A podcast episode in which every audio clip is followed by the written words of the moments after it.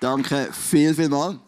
Mega cool. Guten Morgen miteinander. Es gibt manchmal Leute, die sagen mir, die Location hier in Broadway ist so schön, aber sie hat nur eine Schwäche, mir fehlt manchmal ein bisschen das Tageslicht. Und ich denke immer, wenn ich da bin, ich habe ja mehr wie genug Licht. Also mir geht es da super, ich fühle mich wie verrissen bei 29 Grad, da ist ja Licht ohne Ende. Danke vielmals, Michi. Mega cool. Wir sind in dieser Serie ähm, Question and Answer, Manuela hat schon gesagt, und wir gehen sechs Themen durch und wir beschäftigen uns, beschäftigen uns heute und nächsten Sonntag ein bisschen mit dem Thema vom Tod. Heute kommt die Frage, was passiert genau, wenn ich tot bin? So gerade so nachher, was kommt. Wir wissen, irgendwann gibt es einen Himmel, aber was kommt so dazwischen? Und nächsten Sonntag machen wir uns Gedanken zum Thema Suizid. Drei Fragen zum Thema Suizid, die wir uns stellen werden. Was führt der Mensch so weit, in Suizid zu gehen? Zweitens, was sagt die Bibel zu Suizid? Was sagt die Bibel auch zu der Ewigkeit von Menschen, die Suizid machen? Und die dritte Frage natürlich, wie können wir Menschen helfen, die suizidale Tendenzen haben, wie man so schön sagt. Das ist dann so nächsten Sonntag. Aber die Frage von heute ist, was passiert nach dem Tod? Ich kenne Menschen, die mit Jesus unterwegs sind, die nehmen die Frage sehr ernst und sie zerbrechen sich den Kopf, lesen Bücher da und dort. Und es gibt auch Menschen, die sagen, das ist mir doch gleich. Gott hat schon einen guten Plan, wenn ich sterbe, sehe ich es schon noch genug früh. Interessant ist folgender Fakt, und wir lesen das im Hebräer Kapitel 6, wo der Paulus über das Fundament von unserem Glauben redet. Wir wollen nicht von Neuem über die Dinge reden, die das Fundament bilden. Also er sagt der Gemeinde, ihr solltet schon viel weiter sein, ich will nicht einmal vorne anfangen. Und was bildet das Fundament? Über die Abkehr von Taten, die letztlich zum Tod führen, über den Glauben an Gott, über die Bedeutung der Taufe in Unterschied zu anderen Waschungen und über die Handauflegung, über die Auferstehung der Toten und über das letzte Gericht mit seinem ewig gültigen Urteil.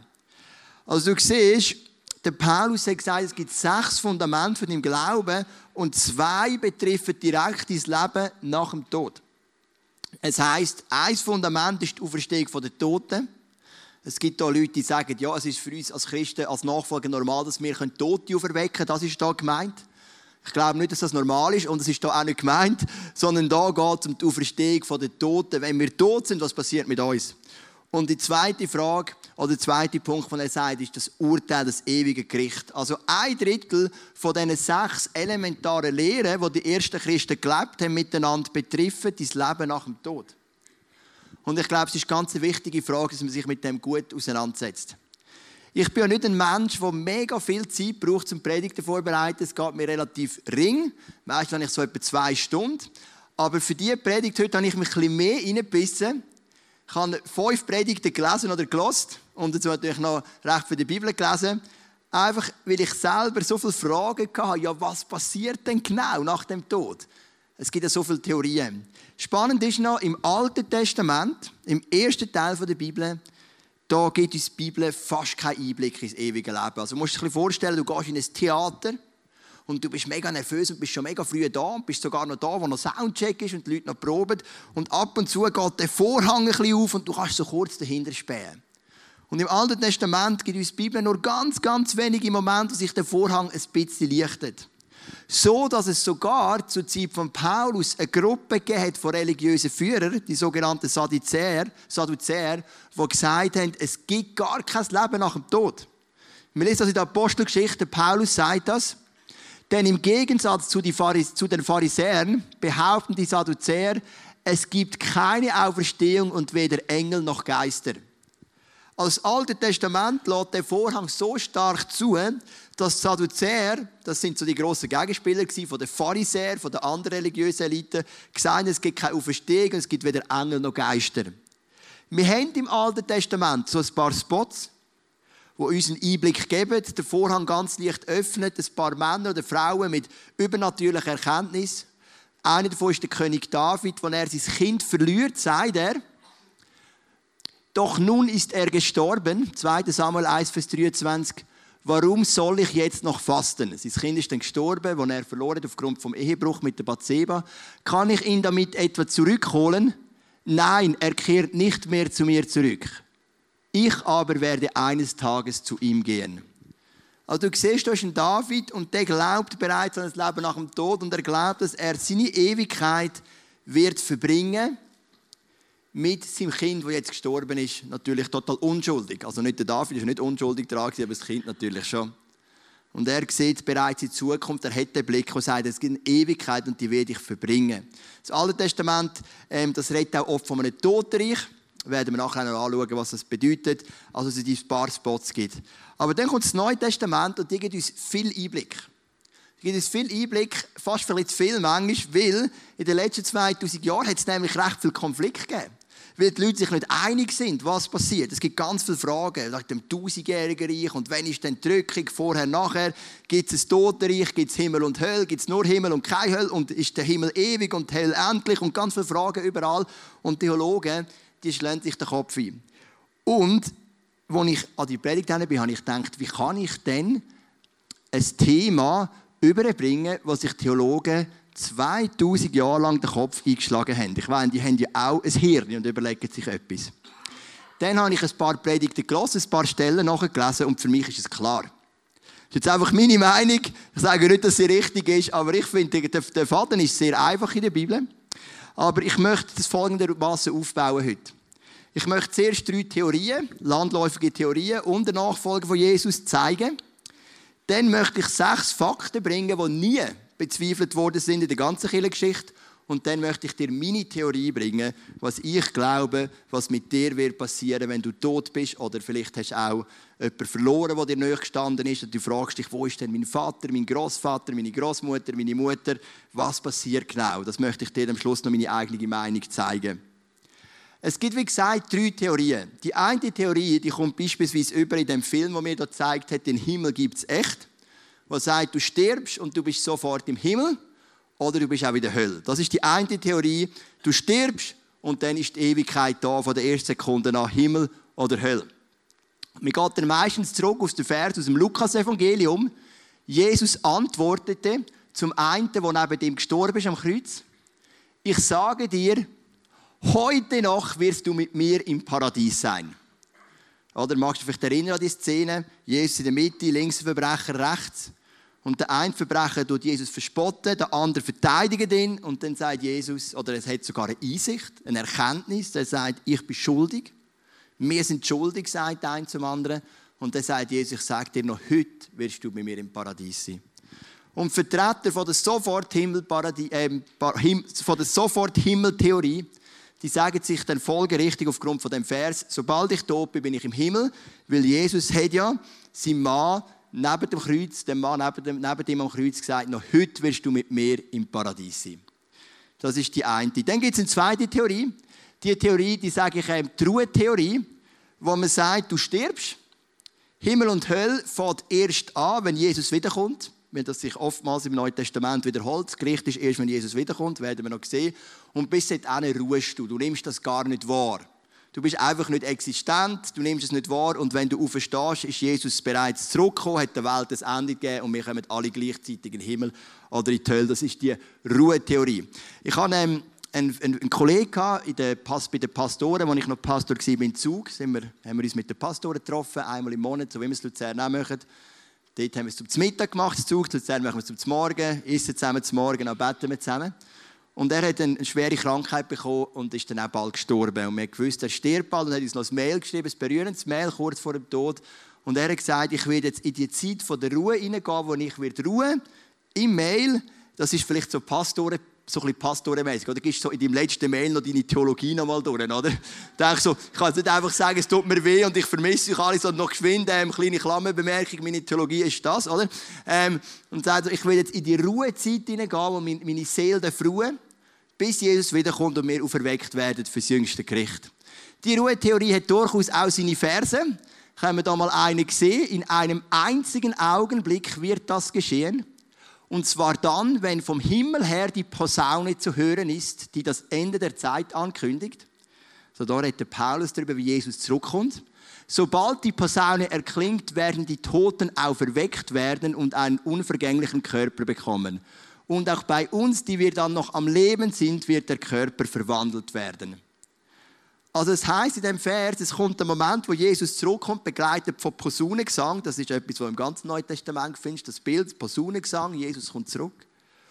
Und in dem Moment werden wir alle auferweckt. Das heißt, in einem anderen Vers, mehr wird ihre Toten geben, das Todreich wird ihre Toten geben. Es ist so die Theorie, du stirbst, du spürst es nicht, dass du lang tot bist. Vielleicht geht es noch ein paar hundert oder tausend Jahre, bis Jesus wiederkommt. Ähm, ist ja alles möglich, wissen wir ja nie. Und dann auferstehst du in dem Moment, wo die Welt ein Ende gesetzt wird, aber du hast die Zeit gar nicht gemerkt, weil du bist einfach nicht existent gewesen. Du hast einfach einen tiefen Schlaf gehabt, so wie ein Winterschlaf bei dir. Und dann gibt es noch die sogenannte Totenreich-Theorie. Und ähm, die möchte ich auch mal zuerst den Vers, danach möchte ich da ein paar Sachen dazu erklären. Und das Totenreich gab ihre Toten heraus. Genau. Ähm, und ähm, Totenreich, also das ist gehört nicht zum Vers, genau, das hat in der, im Griechischen heißt das Sheol oder Hades. Das Totenreich, ähm, das ist der Ort, wo, ich glaube, haben wir das durcheinander gemacht mit dem letzten Vers. Also, genau, es geht darum, Sheol oder Hades sind Wörter, die im Neuen Testament immer wieder vorkommen. Und es ist eine Theorie, die sagt, du stirbst, du kommst noch nicht in den Himmel, du kommst noch nicht in die Hölle, du bist im Totenreich aufbewahrt für ein Zeitchen. Der Ausdruck Sheol, der heißt übersetzt der Fordernde. Das ist noch interessant. Also der Sheol fordert den Tod der Menschen. Er fordert ständig neue Leute. Das ist der Tod. Und du wirst aufbewahrt in einem Totenreich bis zum jüngsten Gericht, bis Jesus wiederkommt und dann das jüngste Gericht kommt. Und dann wirst du in den Himmel oder in die Hölle. Kann sich das vielleicht vorstellen wie so ein Warteraum? Natürlich, niemand ist gerne dem Arzt im Warteraum, oder? Du kennst es bis zum Arzt im Warteraum und du merkst, da sind noch so viele Leute, kommen jetzt alle vor mir dran.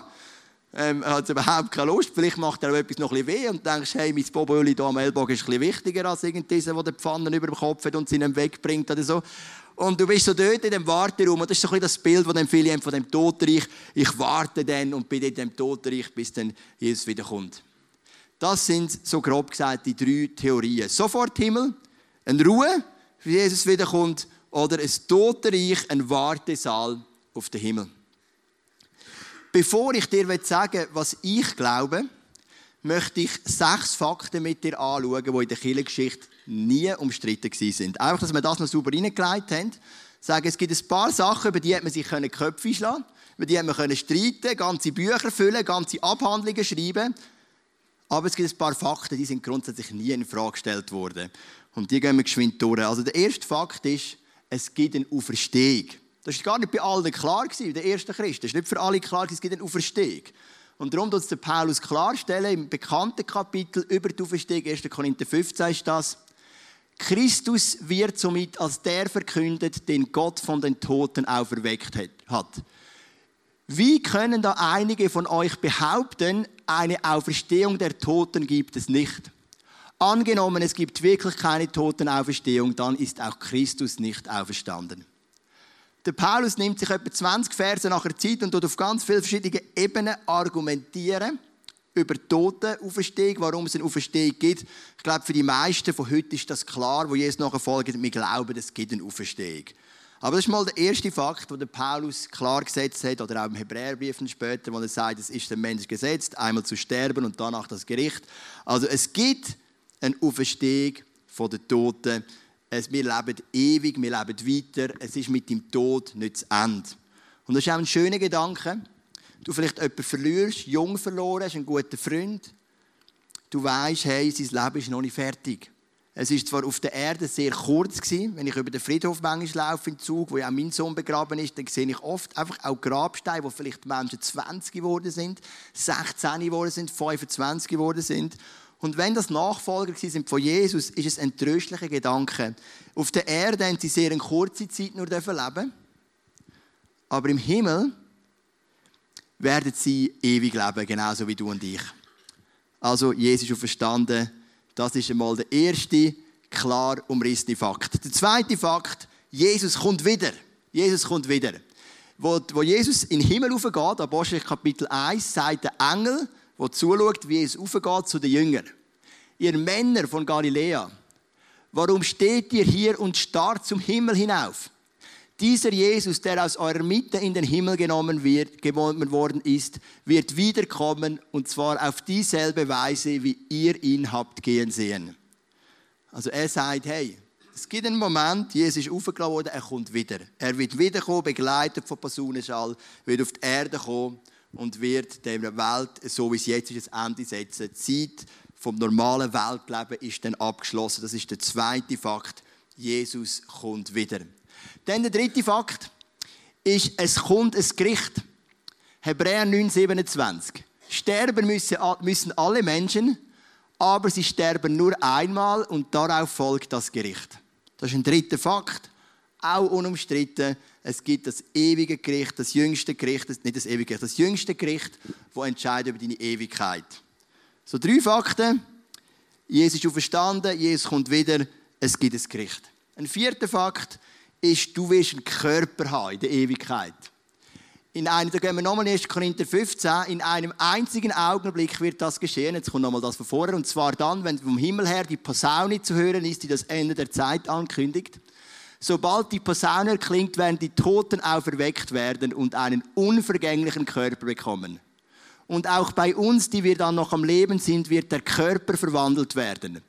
Denn was jetzt vergänglich ist, ist dazu bestimmt, das Kleid der Unvergänglichkeit anzuziehen. Was jetzt sterblich ist, muss das Kleid der Unsterblichkeit anziehen. Also du siehst da zwei Sachen.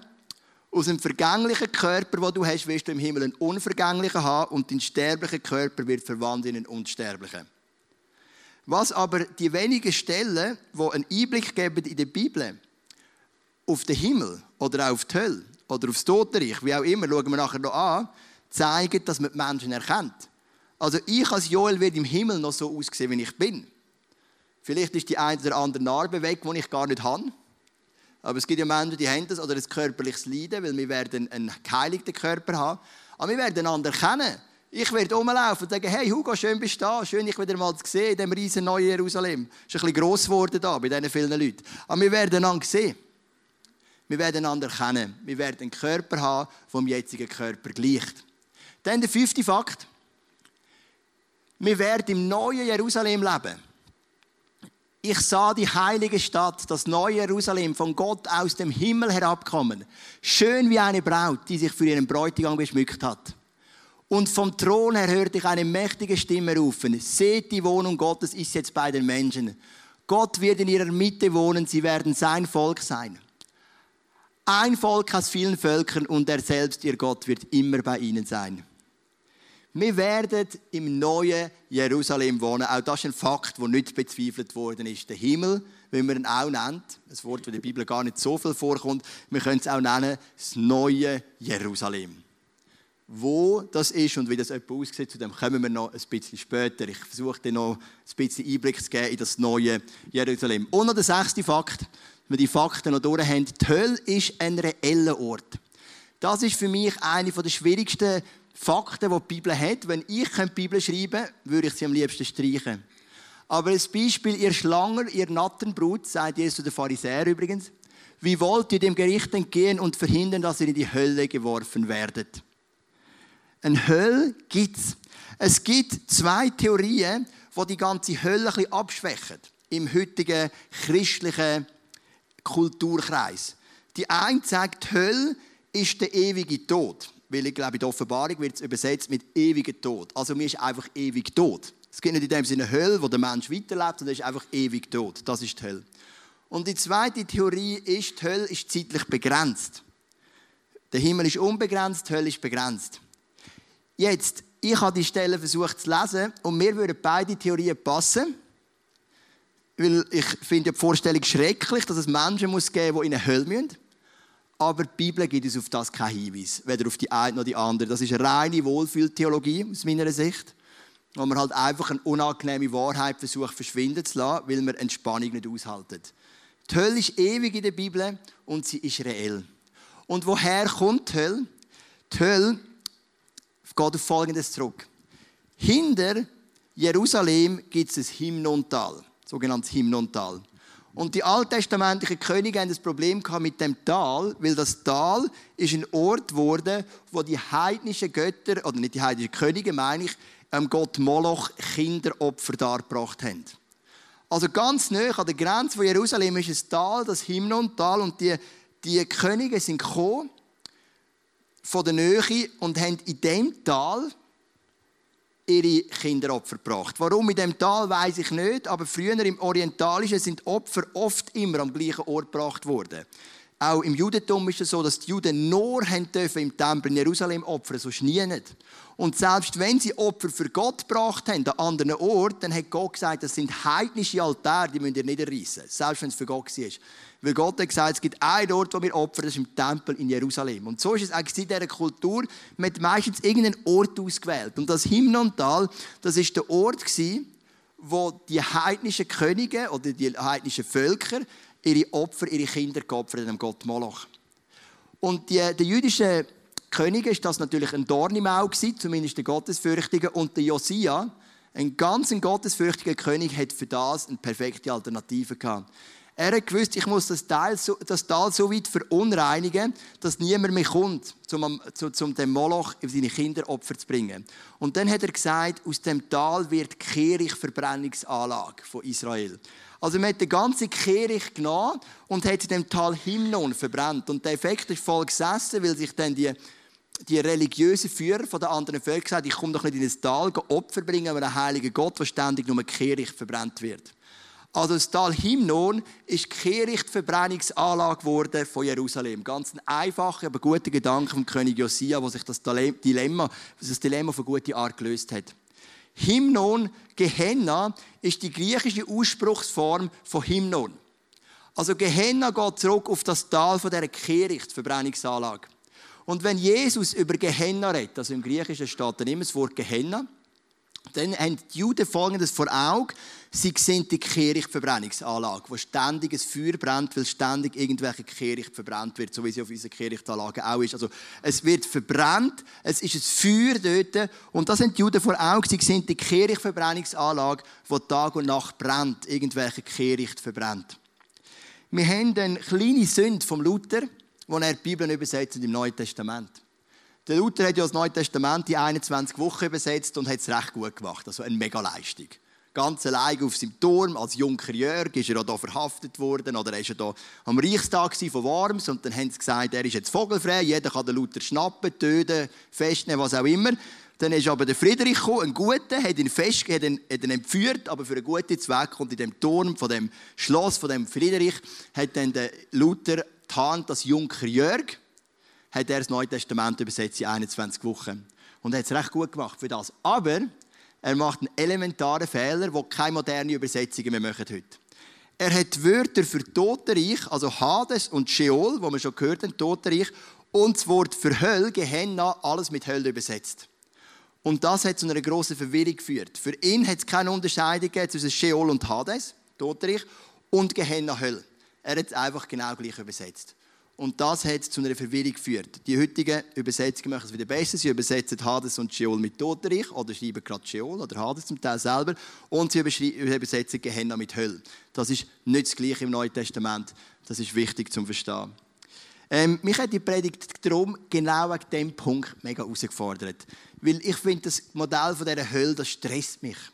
Und ich möchte das nicht haben. Irgendwie, ehrlich gesagt.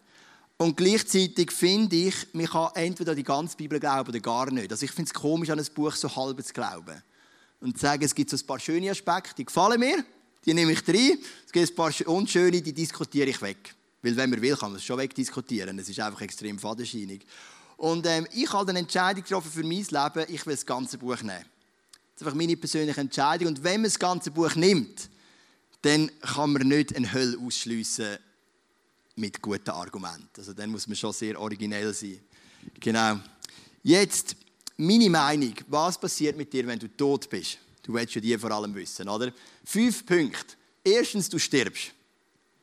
Ähm, jetzt den Punkt sind wir alle einig. Also, bevor du tot bist, stirbst du.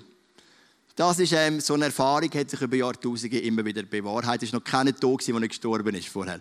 Ähm, das ist mal das Erste, der Tod.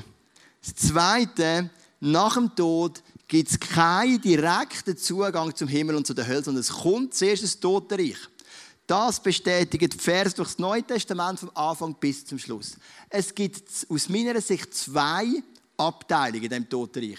Es gibt ein Totenreich für Errettete, die Bibel nennt das Paradies. Und genau das war gemeint, wo Jesus zum Verbrecher neben dem Kreuz sagt, noch heute wirst du bei mir im Paradies sein. Das ist das Totenreich, der Wartesaal für die Erretteten. Und es gibt einen Teil für Verlorene, die Bibel nennt das Hades oder Sheol. Also das Paradies steht für den Teil der Erretteten und Hades oder Sheol steht für den Teil der Verlorenen. Das ist meine Meinung. Das Totenreich hat natürlich schon Leben, das ist nicht langweilig wie in einem Wartesaal. Natürlich nicht. Gut, war's, ich finde es noch spannend, das ist die Frauenzeitschriften wieder einmal, oder? OK Gala, die lese ich nämlich eigentlich noch mega gerne, aber es wäre mir peinlich, so einige posten am Kiosk, oder? Aber ich liebe die Ich kann dir so Coiffeur und im, im, im, im Wartezimmer, Warte, kannst du die wieder mal lesen, das ist eigentlich noch cool, noch spannend. So Heidi Klum, neueste Entwicklungen, immer gut. Ähm, nicht nur, ja, ist gleich. Philipp, ich kann viel mitnehmen für Predigten zum Thema Beziehungen aus diesen Heften. Eher, eher abschreckende Beispiele als positive. Genau, wo sind wir? Genau. Ähm, wir sind hier im Wartesaal. Es ist voll Leben dort. In dem Todreich ist Leben, da sind Menschen, da ist, da ist Dynamik, da ist Freude für die Erretteten. Das ist das Paradies. Aber es ist noch nicht das neue Jerusalem. Die meisten Ausleger gehen, gehen, äh, vermuten, dass der Zustand im Todreich nur seelisch ist, ohne Körper. Der Körper erst zurückkommt nach dem jüngsten Gericht. Ähm, da bin ich aber nicht sicher, ich weiß nicht recht, woher sie es haben. Also ich stelle mir das Totenreich, das Paradies schon vor als einen wunderschönen Ort. Wo Menschen zusammen sind, wo Dynamik ist, wo Freude ist, wo Gott in der Mitte ist. Das ist das Totenreich, das Vorbereitete. Und es gibt auch ein Totenreich, ein Sheol, ein Hades für die Menschen, die verloren gehen. Ich glaube, das wird, oder durch das Neue Testament wird so oft von dem Totenreich geredet, doppelt so viele Verse zum Totenreich wie über den Himmel oder die Hölle. Doppelt so viel, ganz interessant.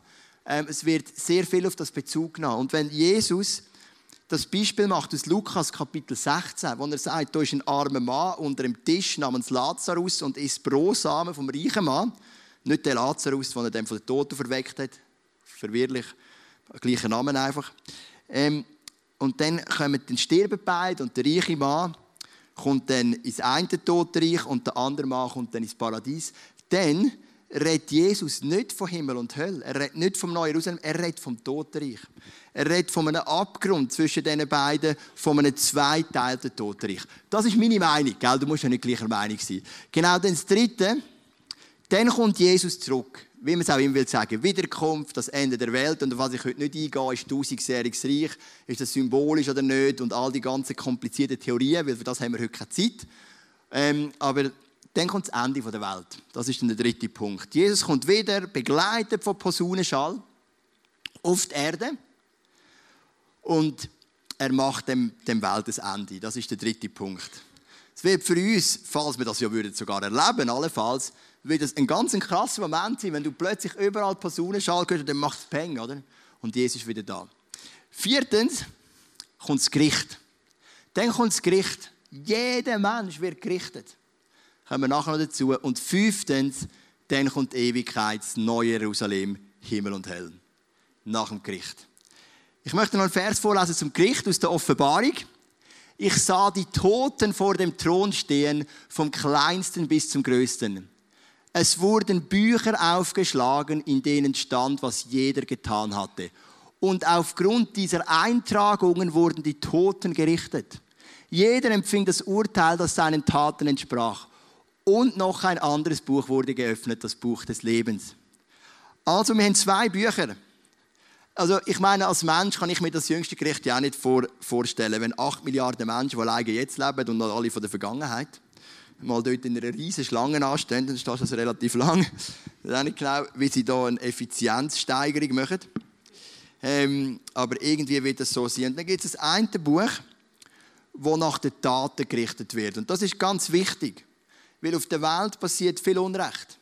Und es ist absolut richtig und wichtig, dass ein Hitler schlimmer bestraft als ein anderer. Das ist nur richtig. Gott wird Konsequenzen den Menschen zurückgeben für, ihre Tat auf der Erde. Und das ist entscheidend und das macht das Ganze auch erträglich. Wenn du weißt, es passiert so viel Ungerecht, aber die Menschen werden zahlen für ihr Unrecht. Das ist richtig. Also werden gerichtet nach ihren Werken. In dem einen Buch, wir haben letzten Sonntag so einen Clip gesehen, ähm, steht das drauf, oder? Bei, bei, bei, mir steht ähm, irgendwie da, was haben wir heute? 22. April. Joel stand auf, dachte an die Panini-Bild, jetzt statt an die Predigt, oder? So ein bisschen, wo ist der Fokus, oder? Ähm, wir haben eben gestern Abend bin ich noch an die Tankstelle zwei Päckchen gepostet, Panini-Bilder, und wir hatten den Messi drin gehabt, effektiv. Da haben wir jetzt lange gewartet, wir sind fast ausgeflippt vor Freude, Levin und ich. Ich weiss, wenn du das nicht sammelst, das kannst du überhaupt nicht verstehen. Aber ähm, es gibt Menschen, die verstehen mich da rein. Sind etwa 20 Prozent. Genau. Ähm, es gibt das eine Buch, das richtet nach den Taten. Und dort werden Menschen gerichtet, die viel Unrecht tun haben. Weil der David beispielsweise in seinen Psalmen oder auch andere Psalmisten, Korachit oder der Asaf, die thematisieren das oft, sagen, Gott ist so ungerecht. Der Gottlose, der Übeltäter geht es besser als uns. Das mag sein auf der Erde, aber das ist nicht mehr, hat keinen Bestand mehr vor dem jüngsten Gericht. Aber es gibt noch ein zweites Buch, haben wir gelesen. Das Buch vom Leben. Und da sind Menschen die leben. Und dort wird die Name drin stehen. Werden die Namen abgelesen und dein Name steht drin. Und du wirst auch gerichtet für deine Tat, obwohl dein Name drin steht. Aber du zahlst den Preis nicht, sondern Jesus hat ihn schon gezahlt. Du hast dich nämlich entschieden, das Geschenk anzunehmen, dass jemand anders parat ist, für deine Taten zu zahlen. Das ist eben der Punkt an dem Buch vom Leben. Du wirst natürlich auch eine ganze Liste haben mit Sachen, die du nicht gut gemacht hast, aber du hast Jesus der Erlaubnis gegeben, den Preis für das zu zahlen. Und das sind andere Menschen nicht. Und darum bist du nicht nach deinen Taten gerichtet, sondern dein Name steht im Buch vom Leben. Und du darfst eintreten in die Ewigkeit und bei Gott sein. So ist dann das Gericht und dann kommt Himmel oder eben auch die Hölle. Jetzt zum Schluss mache ich noch ein paar Gedanken zum neuen Jerusalem. Was sagt denn die Bibel über das neue Jerusalem? Was erwartet dich in Zukunft? Es sagt zum Beispiel, es wird keine Tränen mehr geben und kein Leid. Es heißt auch, das ist der nächste Punkt, wir werden tröstet werden. Warum ist das ein spannender Punkt? Das heißt, wir sind noch nicht überall heil, wir sind noch nicht überall gesund, aber im Himmel wird der Heilungsprozess vorgesetzt. Das heißt auch, die Blätter vom, von den Bäumen vom Leben sind da zur Tröstung, zur, zur, zur ähm, Heilung der Menschen. Also es gibt auch dort einen Heilungsprozess im Himmel. Du wirst eine eigene Wohnung haben. Jesus sagt, ich gehe zu einer Wohnung vorbereiten. Und ich, ich sage Gott, du kannst, musst mir keine grosse Wohnung geben, ich will einfach ein Whirlpool, der Rest ist mir gleich. Ähm, wir werden Gott anbeten. Wir werden Gott anbeten. Dann das Nächste, Gott wird mitten unter uns sein. Er wird unter uns, ist einer von uns. Wir werden ihm begegnen und sagen, hey Gott, schön bist du da. Er wird mitten unter uns sein. Es gibt Städte und es gibt Leute, die sie regieren. Also da gibt es Städte, da gibt es Leben. Denn es gibt, es gibt Gärten dort. Es gibt Gärten tatsächlich. Ich liebe Gärten, wenn ich nicht muss jetten. Ähm, es gibt den Berg Gottes. Es gibt Berge, es gibt Hügel. Und wir haben, glaube ich, noch einen Punkt. Es gibt wahrscheinlich auch Arbeit. Weil im Garten Eden, wo ja so ein Abbild ist vom Himmel, dort haben Menschen geschaffen. Also meine Erkenntnis ist die, das Leben in dem neuen Jerusalem ist dem Leben auf der Erde ganz ähnlich. Wir werden Spiel haben, wir werden arbeiten, wir werden in Städten wohnen. Es wird Wanderungen geben für die Leute, die gerne wandern. Es wird Großstädte geben für die Leute, die gerne Großstädte haben. Es ist ein ähnliches Leben wie auf dieser Erde. Du wirst vermutlich, jetzt meine Einschätzung, sogar die gleichen Hobbys haben. Die gleichen Leidenschaften. Gott hat dich etwas in deine Seele etwas rein designt. Das gilt ewig. Also mich wirst du auch im Himmel nicht in der Schreinerei antreffen. Aber bei der Bibliothek schon. Also das ist einfach meine Vermutung. Vielleicht ähm, können mich ein paar Leute überzeugen, was mit einer Schreinerei zu gehen. Aber ähm, ich glaube, wir werden die Leidenschaften mitnehmen. Aber natürlich gibt es einen Unterschied. Der Heilige Geist hat uns erfüllt von Kopf bis Fuß. Wir leben in einer Nähe zu Gott. Wir leben in einer Anbetung zu Gott. Aber ich glaube nicht an einen Himmel, wo wir einfach irgendwo auf welchen Wölkchen Harfe spielen und Gott den ganzen Tag arbeitet. Ich glaube an ein neues Jerusalem, wo dem Leben auf der Erde sehr ähnlich ist, aber total geheiligt, total rein, total versöhnt, total gesund. Und Jesus ist einfach mitten unter uns. Das ist so mein Bild von Ewigkeit, wo auf mich transportiert wird, wenn ich das Neue Testament lese. Und auf das freue ich mich mega. Das kann ich mich freuen, das Bild, das, das, das kann ich sehen. Ich kann arbeiten, in die Bibliothek gehen, gute Zeit haben mit Freunden im Fußballclub am Abend, Gott anzubeten in dynamischen Zeiten. Ähm, das, wird, das wird fantastisch. Und das ist so das Bild, wo mir das Neue Testament gibt vom Himmel. Ich weiß nicht, was so eine Predigt in dir auslöst. Als ich mich vorbereitet habe, habe ich zwei Sachen gesehen. A, es löst Freude aus, weil der Himmel mir so menschlich überkommt. Menschlich in Anführungs- und Schlusszeichen. ganz normal, aber voll erfüllt mit dem Heiligen Geist. Und zweitens, es löst in mir ein bisschen Not aus, weil es gibt einfach die Hölle. Und ich habe schon ein bisschen gehofft, auf irgendetwas zu stoßen, wo die Hölle wegdiskutiert. Aber ich habe einfach nichts gefunden. Und die Bibel sagt, wer, mein Name, wer, wer an mich glaubt, wird gerettet werden. Wer aber nicht glaubt, wird verloren gehen. Natürlich, sie werden gerichtet nach Werk und es wird verschiedene Abstufungen geben und so weiter. Das sehe ich auch nicht im Detail rein. Aber ähm, das macht mir mega weh. Und es hat in mir auch wieder das wieder geweckt, hey, es gibt viele Menschen, die Jesus nicht kennen. Und ob es jetzt noch eine Möglichkeit gibt, wenn man sehr gut glaubt, aber Jesus gleich nicht kennt, dass man vielleicht gleich in den Himmel kommt oder so, ich weiß es doch nicht. Aber lass uns doch aktiv das Evangelium wirklich zu bringen zu den Menschen. Es ist wirklich wichtig. Es geht um eine Ewigkeit. Es geht darum, wo deine und meine Freunde ihre Ewigkeit verbringen. Komm ich dann auf und beten miteinander.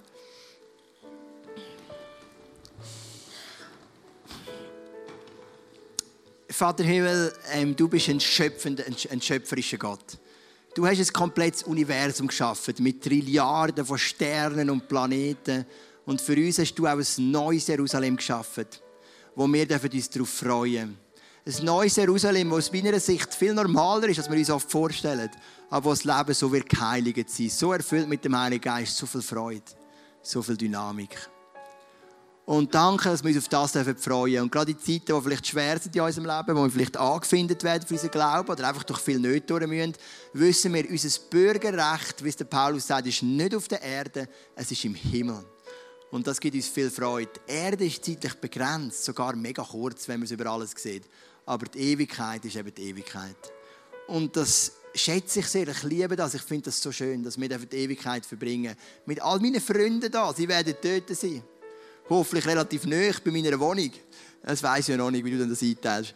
Aber das Zweite ist, was mich wirklich beschäftigt, ist einfach die Hölle. Wir bringen sie einfach nicht weg. Oder ich bringe sie einfach nicht weg. So gerne ich sie würde wegbringen, aber ich bringe sie nicht weg.